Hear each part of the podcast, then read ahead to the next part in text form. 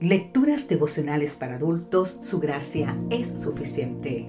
Cortesía del Departamento de Comunicaciones de la Iglesia Dentista del Séptimo Día Gascue en Santo Domingo, capital de la República Dominicana. En la voz de Sarat Arias. Hoy, 30 de mayo, no escondas la cabeza como el avestruz. Leemos en el libro de Segunda de Corintios capítulo 10 versículo 2 os ruego pues que cuando esté presente no tenga que usar de aquel atrevimiento con que estoy dispuesto a proceder resueltamente contra algunos que nos tienen como si anduviéramos según la carne. En todos los ámbitos, familia, trabajo, iglesia, comunidad, podemos enfrentar conflictos. Resolverlos no es fácil. Existen situaciones muy complejas Nuestras emociones están fuertemente involucradas en ellas. Nos bloqueamos y nos faltan estrategias. El conflicto se inicia cuando alguien o algo nos afecta.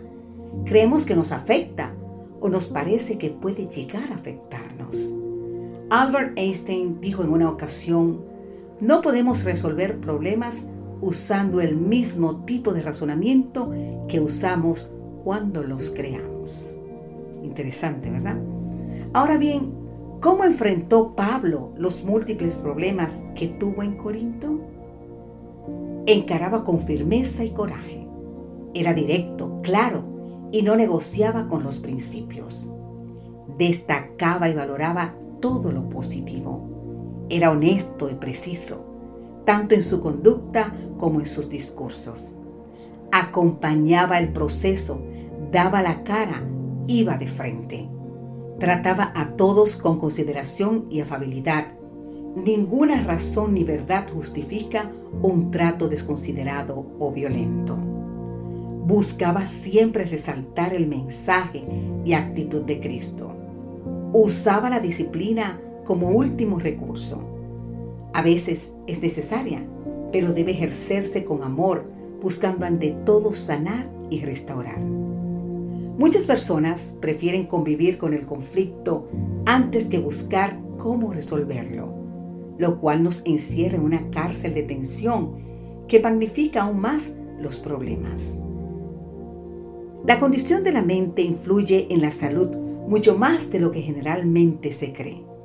Muchas enfermedades son el resultado de la depresión mental.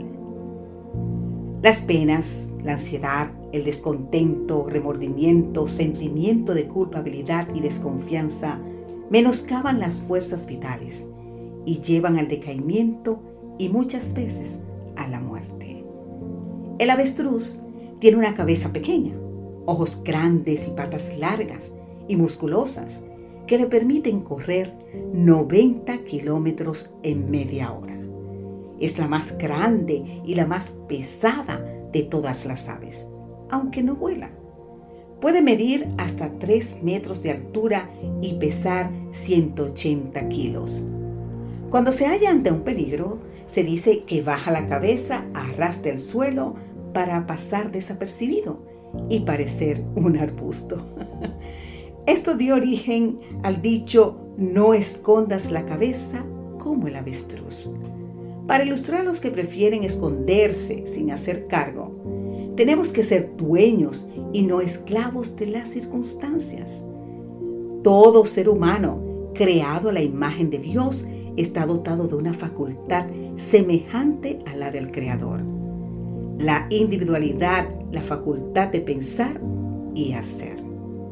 Ahora bien, querido amigo, querida amiga, siempre es mejor no esconder la cabeza como el avestruz. Interesante consejo, ¿verdad? Que Dios hoy te bendiga en gran manera.